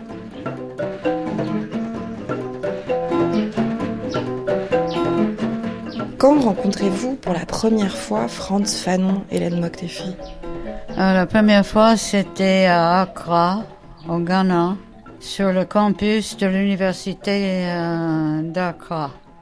J'allais vers euh, une salle de conférence et il y avait une conférence internationale que j'avais organisée. C'était une conférence d'une organisation mondiale de la jeunesse. Et il m'a arrêté, il était avec trois autres euh, hommes. Il m'a arrêté pour me demander où se passait le congrès euh, de cette association de jeunesse. Je lui ai dit que j'y allais et que je pouvais le conduire. Alors je l'ai amené, lui et les trois autres personnes, qui c'était assez incongru, car ils étaient habillés pour euh, le nord de l'Europe et pas pour les tropiques du Ghana. Ils étaient en costume de laine avec des chemises euh, et cravates, tandis que François Fanon était en pantalon de coton et il avait un- une, chemise à manches courtes, euh, des très décontractés, et il était euh, vraiment pour le climat. Alors, euh, on s'est parlé euh, jusqu'à euh, la salle de conférence. Et euh, à ce moment-là, j'ai serré les mains à tous les quatre. Euh, ils ne se sont pas présentés. Ils sont entrés dans la salle, ils ont assisté à la séance. Et le, le lendemain, il y avait les trois hommes qui accompagnaient Fanon, étaient partis. Et il est venu tous les jours à la conférence. À l'époque, euh, les conférences duraient, celui-là durait presque trois semaines. Aujourd'hui, euh, on a de la chance si une conférence dépasse la journée. Alors, je l'ai vu tous les jours. Il était à l'époque le représentant de GPRA, c'est-à-dire le gouvernement provisoire de la République algérienne. Il était le représentant en Afrique et il avait son siège à Accra. Il avait un bureau là, c'était son ambassade, c'était vraiment juste un petit appartement. Le Ghana était le premier pays euh, qui a retrouvé son indépendance, un pays qui à l'époque avait comme président euh, Kwame Nkrumah. Et euh, il venait tous les jours, comme je dis, euh, avec le délégué algérien qui était Mohamed Sanoun, qui était le délégué de l'UGMA, l'organisation des étudiants algériens. Tous les trois, on a formé une sorte d'équipe. On faisait un peu de politique, c'est-à-dire qu'on appuyait les résolutions, on écrivait des résolutions, euh, on essayait de faire en sorte que le Congrès adopte euh, les meilleures résolutions concernant l'indépendance des pays de l'Afrique. Et d'ailleurs, d'ailleurs, euh, on faisait passer des résolutions sur la Palestine, euh, sur l'Amérique latine, etc. C'était trois semaines chargées pour nous.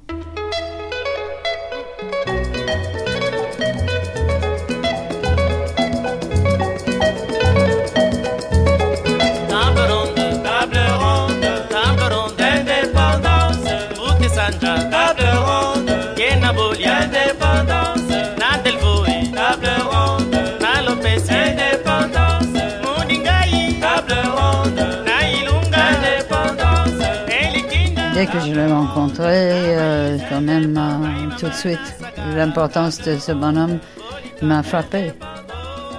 On avait l'impression qu'il était euh, tout le temps en évolution. On avait l'impression qu'il se poussait au-delà de ses possibilités et qu'il était très pressé. Et quand on l'a connu, on a vu qu'il était capable de, de se décompresser, s'amuser, euh, rire. euh, oui. Un soir, avec lui, euh, je suis allée danser dans un club à Accra. C'était quelqu'un qui savait aussi s'amuser. Et je sais euh, que quand il était à Tunis, euh, lui et sa femme étaient très amis avec euh, Marie-Jeanne Manuelan et Gilbert Manuelan, et qui travaillaient aussi en Tunisie pour le GPRA. Et il pouvait être drôle, il aimait danser, il aimait chanter. C'était un homme plein d'esprit et de vie. C'était un petit bonhomme assez euh, osseux et euh, assez maigre. C'était un homme euh, mordu. C'était un homme qui avait la politique dans le sang. Il ne s'arrêtait jamais. Il pouvait parler éternellement. mais il avait un sens de l'humour. Il se moquait de lui-même. Pourtant, on le décrit souvent comme quelqu'un d'un peu cassant, Ah d'un peu hautain.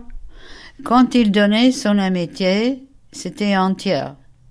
Mais il donnait difficilement. Il était très méfiant. Il faut pas oublier que c'était pas en premier lieu un homme politique, c'était d'abord un psychiatre. Alors la psychologie chez lui, c'était très fort. Il regardait quelqu'un, il décidait tout de suite, oui ou non. Ça, on peut se parler, on peut devenir euh, plus intime, on, on peut devenir ami. Il décidait tout de suite. Et s'il décidait contre, c'était contre. Et vous savez pourquoi il a décidé de devenir ami avec vous, Hélène Moctefi Euh, D'abord, euh, il me l'a dit après qu'il avait pensé que j'étais française. Parce que je lui ai répondu en, fran- en français quand il m'a adressé la parole la première fois. Et quand il a découvert que je ne l'étais pas, euh, il s'est ouvert. Et euh, je ne sais pas euh, ce qu'il m'a trouvé, mais, mais on était devenus très amis. On discutait pendant des heures. Euh, le congrès, je l'avais organisé, mais j'avais pas grand-chose à faire une fois que c'était fait. Donc j'étais très libre et nous circulons dans les différentes réunions des comités, etc. On écoutait, ensuite on commentait. Euh, C'était euh, euh, très riche comme expérience parce que moi, je ne connaissais pas de près tous ces problèmes, tandis que lui, surtout l'Afrique, il avait l'information au bout du doigt. J'écoutais plus que je ne parlais, c'est lui qui parlait. C'était un intellectuel qui savait parler aux, gens. Il était clair, très clair. Et au-delà de cette cause euh, pour l'indépendance de l'Afrique, euh, en plus de l'Algérie, euh, que l'homme soit libre, que l'homme soit capable de se réaliser, toutes ces choses-là, c'était, on sentait en lui. Et- C'était un idéaliste extraordinaire.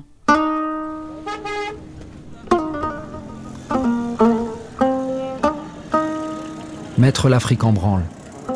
Collaborer à son organisation, à son regroupement derrière des principes révolutionnaires. Participer au mouvement ordonné d'un continent. C'était cela, en définitive, le travail que j'avais choisi.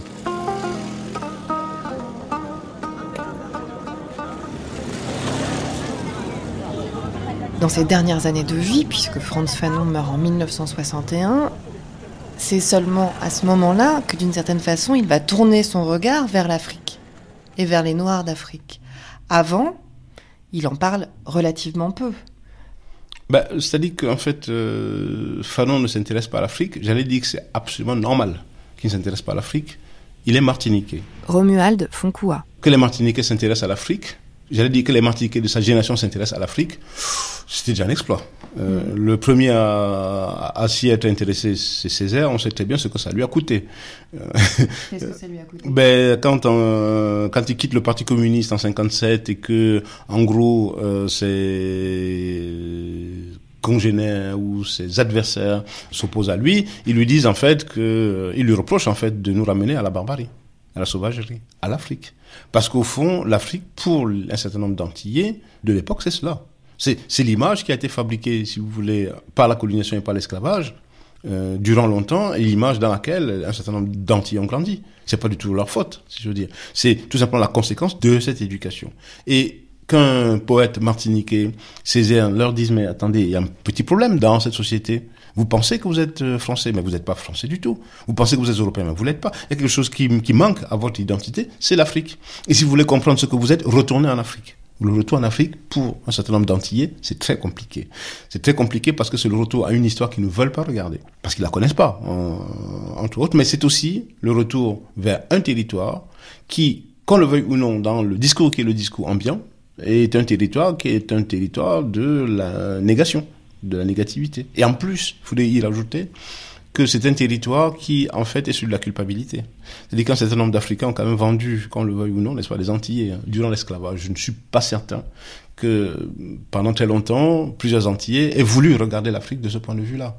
Il y a un rapport qui est un rapport très ambigu, en fait, à l'Afrique, chez un certain nombre d'intellectuels antillais, ce qui a conduit, on le sait très bien, dans les années 60, à cette vague de retour des Antilles en Afrique. Il y en a eu beaucoup d'intellectuels qui sont retournés en Afrique et qui sont tout de suite revenus en Europe quelques temps après, ben, parce qu'en fait, ce qu'ils allaient y rechercher, ben, savoir une sorte de réconciliation avec eux-mêmes, n'a pas eu lieu. Voilà, on, le sait très bien.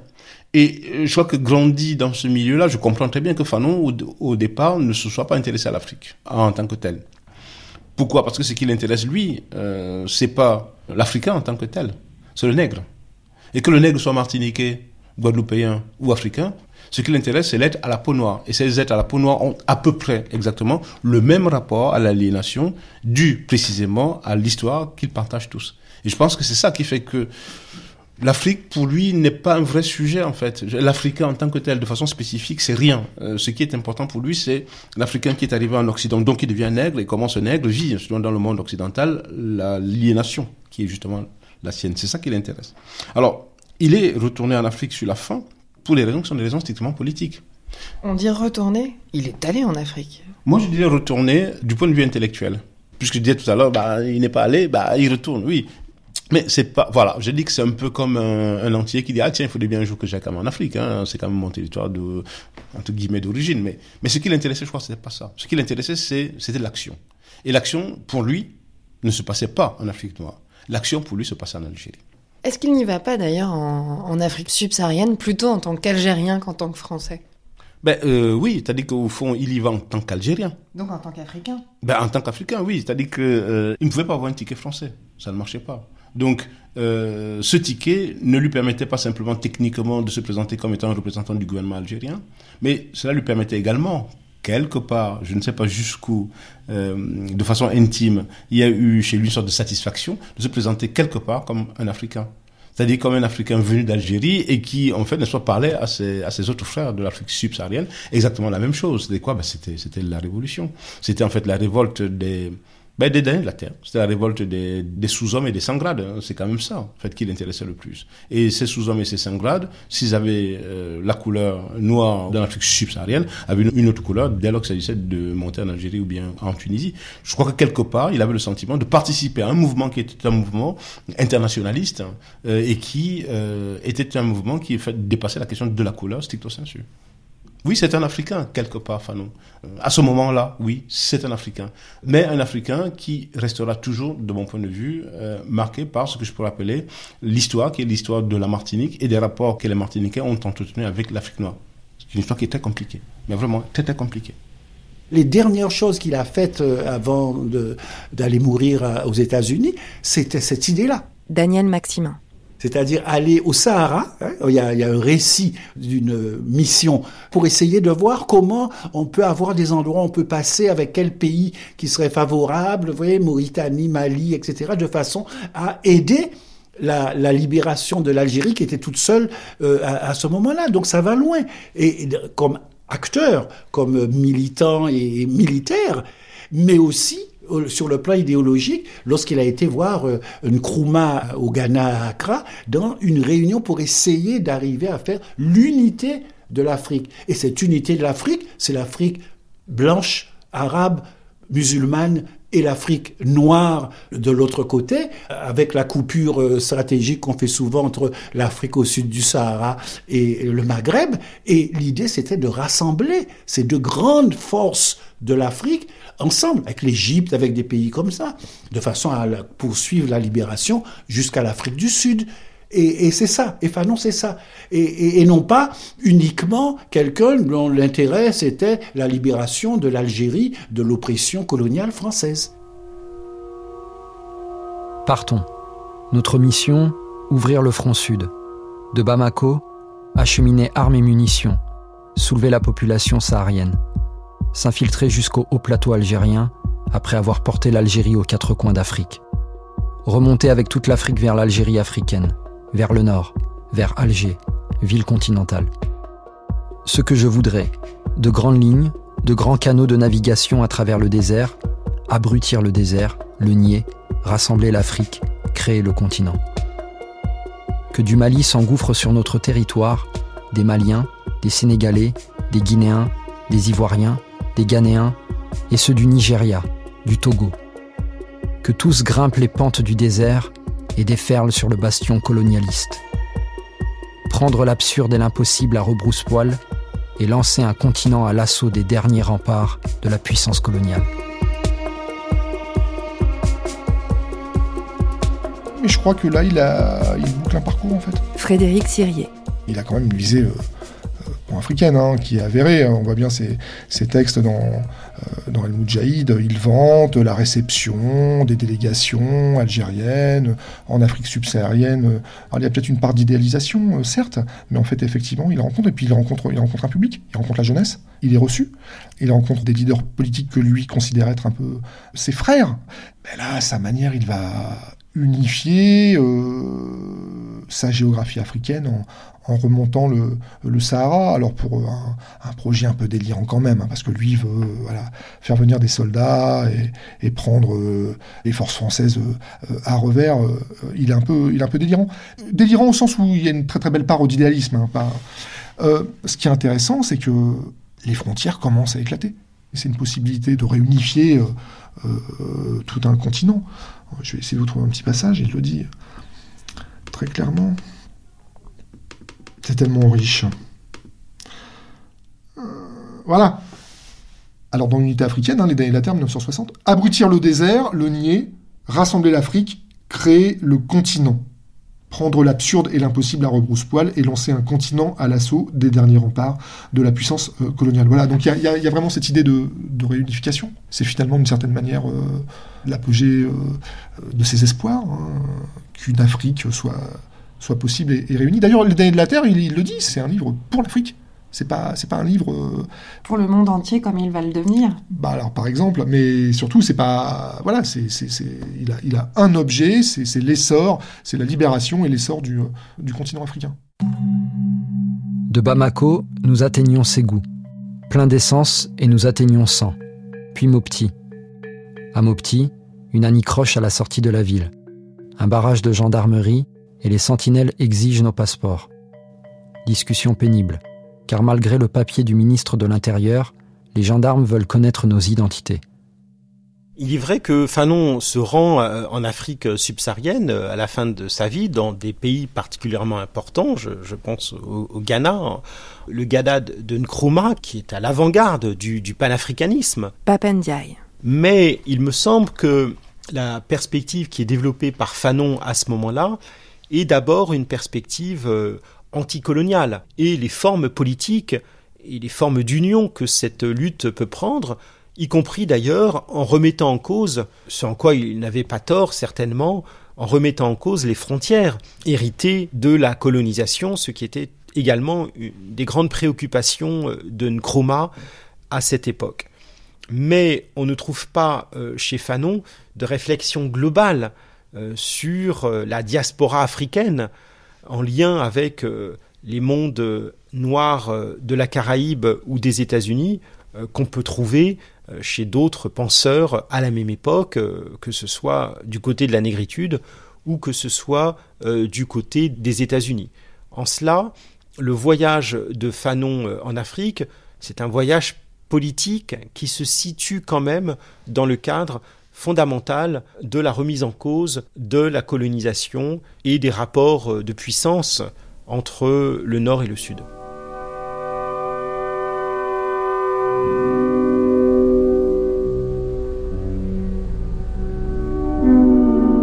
Nous voilà partis sur près de 1000 km de piste. Cette partie du Sahara n'est point monotone. Même le ciel là-haut change constamment. Il y a quelques jours, nous avons assisté à un coucher de soleil qui faisait violette la robe du ciel. Aujourd'hui, c'est un rouge très dur qui limite le regard. À Gelhok, Thessalite, Bourassa, à Thessalite, nous traversons le camp militaire français.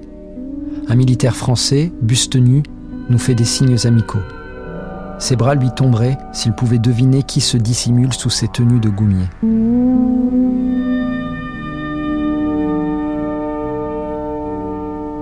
On sait qu'il a croisé euh, des leaders de mouvements nationalistes. Alors j'ai oublié les, certains détails, mais le peu qu'on sait, l'a, on l'a écrit dans ce livre des inédits, n'est-ce pas? François Gèze. On est à une époque, donc en 60, qui est celle, donc à la fois d'un côté des indépendances officielles accordées par la France à la majorité des colonies de l'Afrique subsaharienne, qui est aussi celle qui voit les prémices de ce qui va devenir la tricontinentale. C'est-à-dire que des mouvements de libération anticolonialiste, il y en a également en Asie, et des mouvements anti-impérialistes, on peut dire, il y en a également en Amérique latine à l'époque, à la fin des années 50. Et de cette conjonction dans lequel des acteurs comme Ben Barka, comme euh, Ben Bella euh, vont jouer un rôle très important, va naître ce qu'on a appelé la tricontinentale, qui, dont finalement l'existence sera malheureusement brève, mais qui va se réunir en janvier 66 à La Havane. Et je pense que les discours de Fanon, les écrits de Fanon, ont contribué à irriguer justement un certain nombre de ces leaders euh, nationalistes. Et ils ont joué un rôle, on les retrouve d'une certaine façon, ces visions fanoniennes, dans les engagements et les écrits de Ben Barka, qui va être donc euh, enlevé assassiné à l'automne 65. On les retrouvera aussi dans les discours que tiennent les délégués de la conférence tricontinentale dont je parlais à La Havane en janvier 66. Et d'une certaine façon, même si Fanon n'est pas expressément, explicitement cité le plus souvent, peut-être il l'a une ou deux fois, mais pas plus, ces idées sont là. Et, notamment, je, enfin, je pense au discours de Cabral à, La Havane, j'avoue que les, les, relire aujourd'hui, ça vaut le coup parce que c'est d'une puissance incroyable. Après, Cabral lui-même va être assassiné par ses pairs. Il va connaître une fin tragique, n'est-ce pas? Néanmoins, on peut penser que ce que certains appelleront plus tard panafricanisme, n'est-ce pas? Que la fraction la plus engagée, la plus radicale, c'est pas le mot, vraiment la plus engagée, la plus qui, qui n'a jamais succombé, on peut dire, aux, avances des anciennes métropoles. Parce qu'il faut bien voir que la France, quand même, elle a fait des fausses indépendances. Elle a mis en place des régimes soi-disant indépendants qui étaient des régimes à sabote. On a parlé après de France-Afrique, c'était très justifié, n'est-ce pas? Eh bien, il y avait quand même des fractions, des fractions nationalistes qui refusaient absolument ce type de compromission et qui étaient habitées de la pensée fanonienne. Ça, là-dessus, il n'y a pas de doute. Dans son aspect décadent, la bourgeoisie nationale sera considérablement aidée par les bourgeoisies occidentales qui se présentent en touristes amoureux d'exotisme, de chasse, de casino. La bourgeoisie nationale organise des centres de repos et de délassement, des cures de plaisir à l'intention de la bourgeoisie occidentale. Cette activité prendra le nom de tourisme et sera assimilée pour la circonstance à une industrie nationale.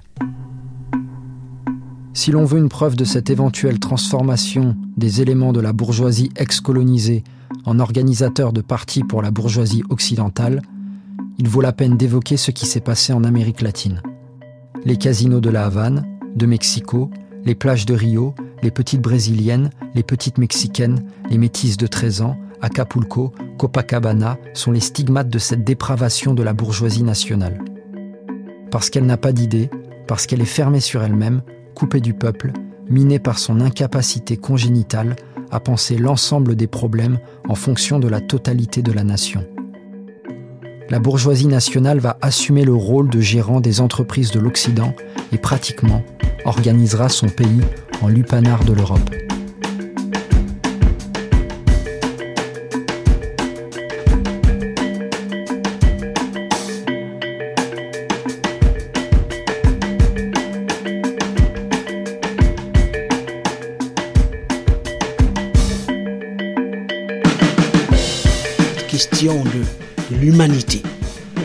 Perdu de vue.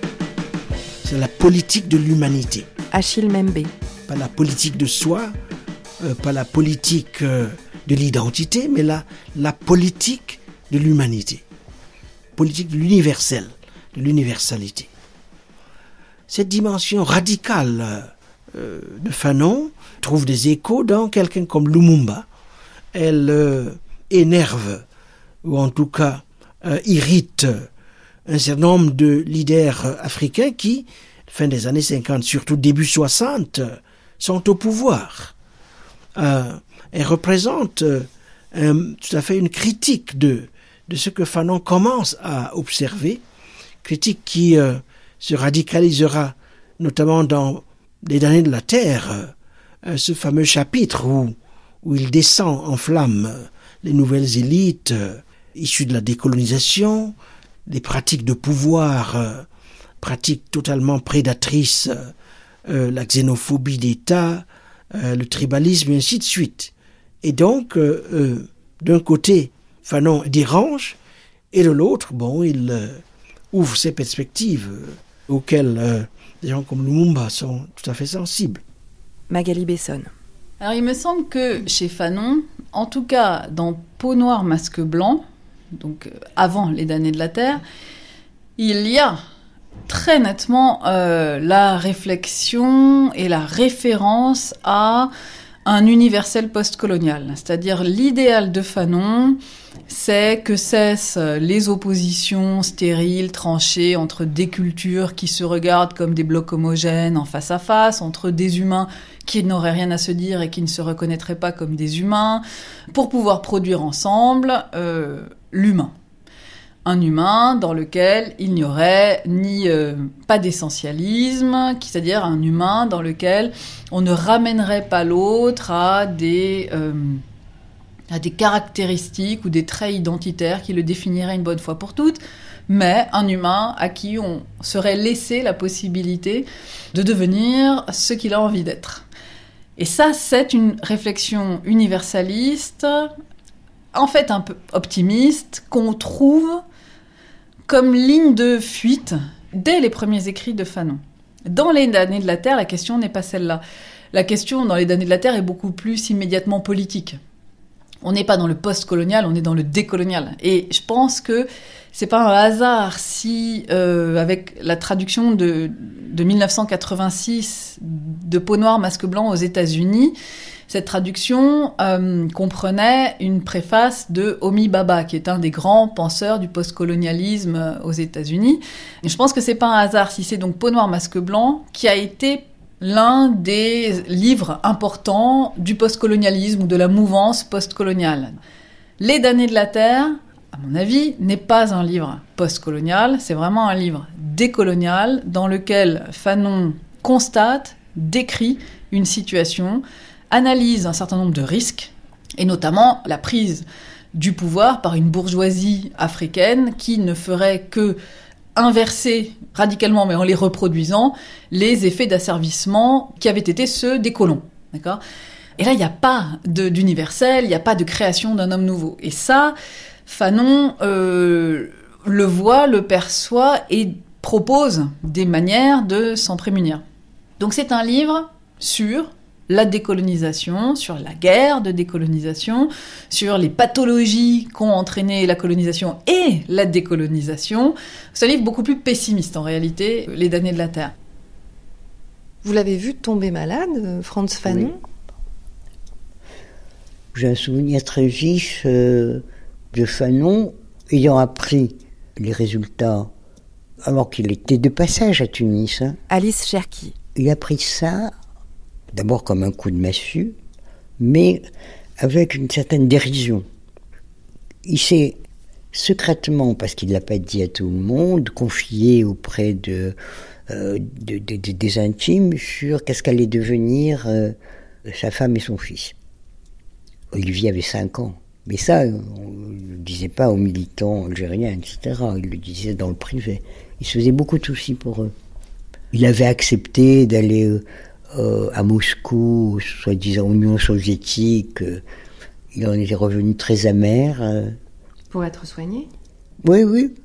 Il a été à un moment donné envoyé en Union soviétique, où on l'a interdit d'aller voir les hôpitaux psychiatriques, et pour cause. et, et après, il y a eu toute cette période où il était grabataire. Hein.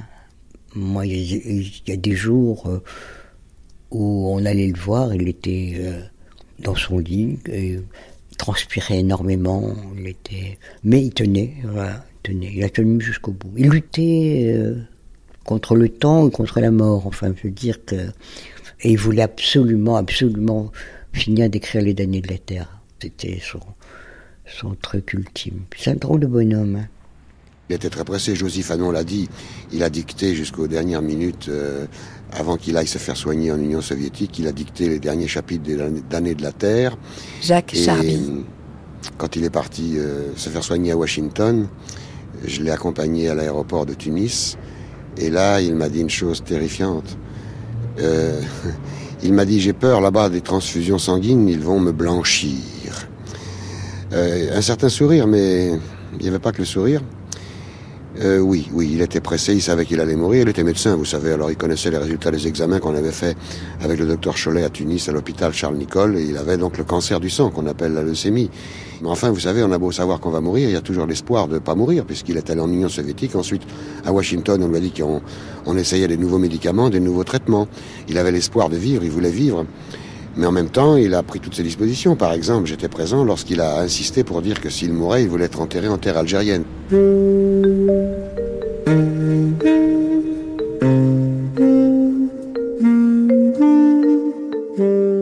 Quand il est rentré d'Accra à, à Tunis, euh, qui était la capitale euh, pour le gouvernement provisoire algérien, il savait déjà qu'il avait le leucémie. Hélène Moktefi. Et puis, euh, pendant un certain temps, ça pouvait aller.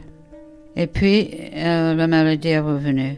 Et il était envoyé par la GPRA aux États-Unis, aux hôpitaux euh, d'État, qui sont en- dans la banlieue de Washington. Et il est arrivé, on nous a prévenu au bureau algérien de New York où j'ai travaillé. J'étais le seul qui connaissait Fanon. Les autres ne l'avaient jamais vu, ne le connaissaient pas. Donc, on m'a envoyé à Washington pour voir si euh, il était bien installé à l'hôpital, s'il avait besoin de quoi que ce soit. Mais il était évident qu'il était déjà condamné. hein. C'est-à-dire qu'il regardait chacun qui entrait, qui venait le voir, et il savait par le, le regard ou le corps s'il croyait ou non qu'il allait s'en sortir.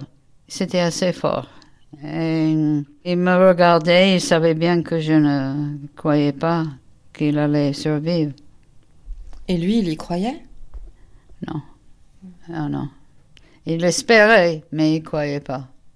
Il m'a dit un jour, quand euh, j'étais dans la pièce seule, euh, il s'est soulevé à moitié de son lit et il m'a dit c'est pas mauvaise chose de mourir pour son pays.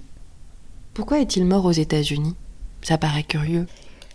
Il y a beaucoup de versions euh, comme ça, parce que chacun a mis son grain de sel, hein, le, celui qui était de la CIA, etc. En gros, en dernier ressort, c'est Mohamed Yazid, qui était très connu aux États-Unis. C'est lui qui avait représenté euh, l'Algérie euh, à l'ONU, qui avait fait tout pour que ça devienne quelque chose d'international, et qui avait pensé que c'était une bonne chose qu'il puisse être au moins soigné aux États-Unis parce que peut-être qu'il y avait des possibilités de, de survie.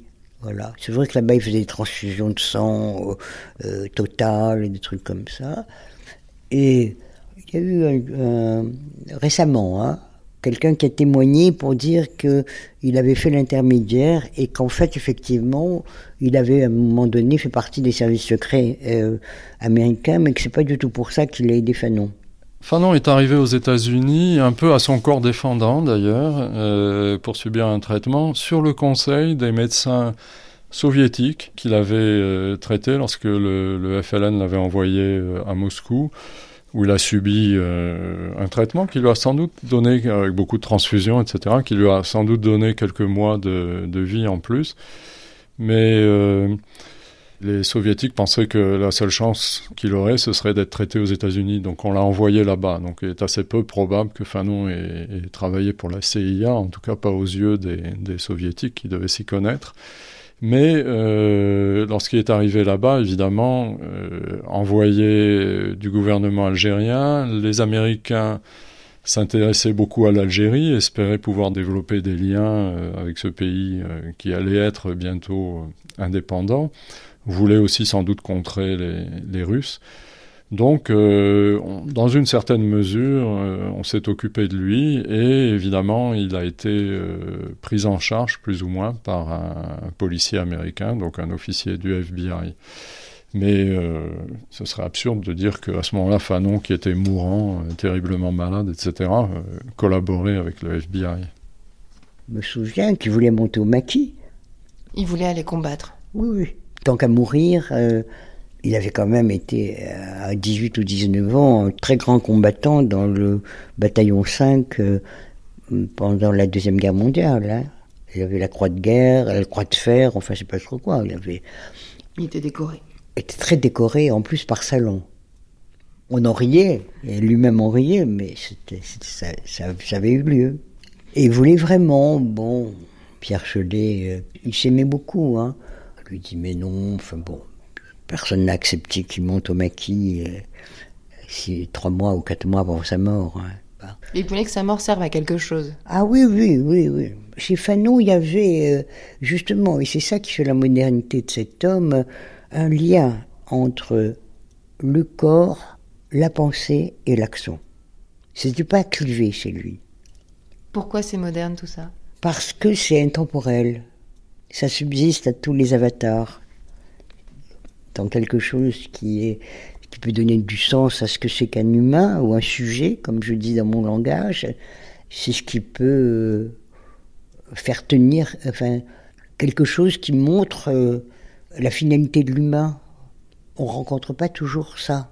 Quelqu'un chez qui il euh, n'y a pas de clivage entre cette cohérence.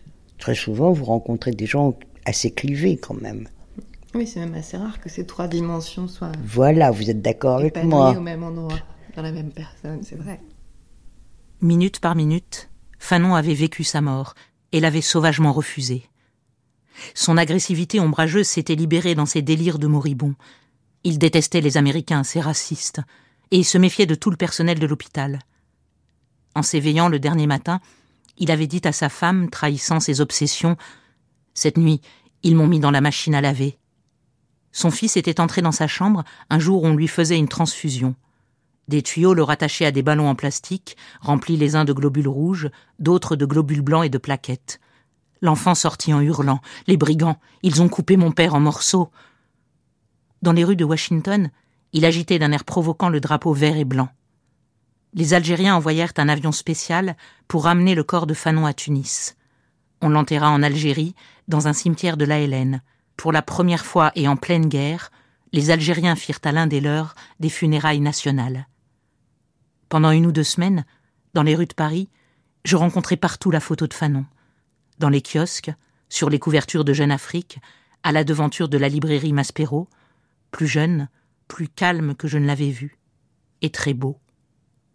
Sa mort pesait lourd, parce qu'il l'avait chargé de toute l'intensité de sa vie. Simone de Beauvoir, La force des choses. J'ai appris qu'après sa mort en Amérique, on a ramené son corps à El Aouina, à l'aéroport.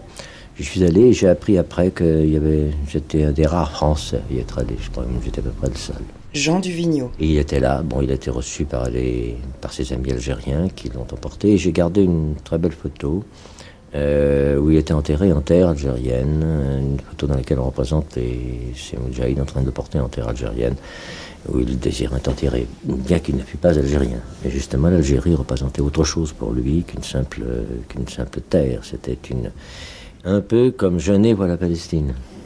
C'est-à-dire comme un lieu euh, de recherche auquel on s'attache d'autant plus qu'elle implique une, euh, un changement, une révolte, etc. Vous avez vu la photo, non? De l'enterrement? Ouais. Il y a un petit détail assez amusant. Donc son, cercueil est, rapatrié euh, en Tunisie et les Algériens décident de l'enterrer avec les honneurs militaires dans un, petit lopin de terre dans un village qui s'appelle Gardimaou, qui est un, un morceau de terre euh, algérien accessible à l'armée de libération nationale. Alors il y a quelques très belles photos euh, un peu émouvantes de cet enterrement. On reconnaît des dignitaires du gouvernement euh, provisoire de la République algérienne et puis beaucoup de soldats qui portent sa dépouille. Et on voit aussi un, grand personnage qui est là, c'est l'officier euh, du FBI qui était un peu responsable de, Fanon pendant son séjour aux États-Unis, qui a accompagné le, le cercueil et qui est là à l'enterrement lui aussi. Nasser Ghenif, sociologue. En fait, ce qui m'a, la façon dont j'ai redécouvert de façon intime euh, Fanon, c'est la façon dont j'ai compris qu'en fait Fanon était en Algérie au, moment où mes parents n'y étaient plus. Et ça, c'est quelque chose qui dit tout en fait de, ce qu'a été cette période. C'est-à-dire que euh, ne foulaient pas le même sol, alors que euh, ensemble ils se dirigeaient vers la même chose, c'est-à-dire l'indépendance de l'Algérie. Puisque mon père en fait faisait partie de, bah, de la Fédération de France du FLN. Et euh, ma mère a quitté définitivement l'Algérie euh, au début des années 50. Donc, euh, enfin définitivement, c'est-à-dire que oui, ils sont pas retournés en Algérie pendant la guerre. Ils pouvaient pas y aller. Et c'est dans cette impossible rencontre que se joue aussi à la fois toute l'importance de ce qu'a été Fanon, de ce qu'il a représenté, et le fait qu'il y avait des impossibilités qui étaient au cœur de cette histoire-là. Et on pourrait se dire aussi, ben oui, pour le meilleur, parce que s'ils avaient rencontré Fanon à un moment donné de leur existence, s'ils avaient été en Algérie, d'abord ils auraient été dans une région qui n'était pas la leur, mais surtout ils auraient été face aux psychiatres, aux médecins psychiatres. Qu'est-ce que ça aurait dit en fait de euh, la propre expérience de mes parents? Non pas qu'ils n'aient pas été affectés par ça, parce que ce qu'il décrit sur l'affection qui a saisi tous les Algériens et toutes les Algériennes à cette époque, je veux dire le- la souffrance infligée par euh, le colonisateur, ils l'ont sans doute vécu. Donc à distance, ils ont pu être euh, ces sujets d'observation, mais ils n'ont jamais été euh, en face à face. Et donc cette rencontre manquée, en fait, elle est à la fois rassurante pour eux, mais elle traduit quelque chose de profondément algérien, c'est-à-dire sur, euh, sur le fait que c'était quelque chose qui excédait le lieu, qui excédait le, sol qu'on foulait, qui excédait les parcours des uns et des autres. ça se vivait à distance, mais ils se sont rencontrés en fait à travers les écrits de Fanon et à travers euh, le simple fait d'incarner cette façon d'être algérienne et algérien avant l'heure, puisque euh, bah, il l'était toujours pas quand il est mort.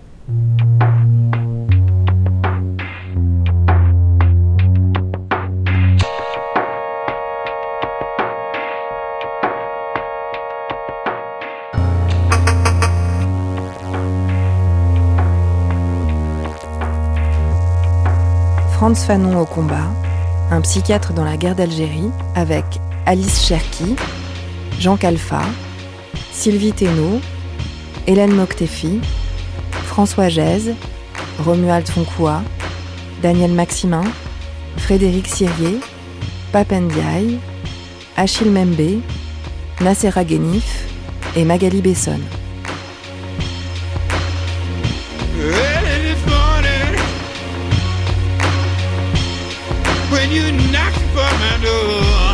Lecture Gaël Faye, Hélène Losseur et Daniel Königsberg. Prise de son Alexandra Bergel, Bernard Laniel et Pierrick Charles. Mixage Éric Boisset. Franz Fanon l'Indocile, une série documentaire d'Anaïs Kien, réalisée par Séverine Cassard.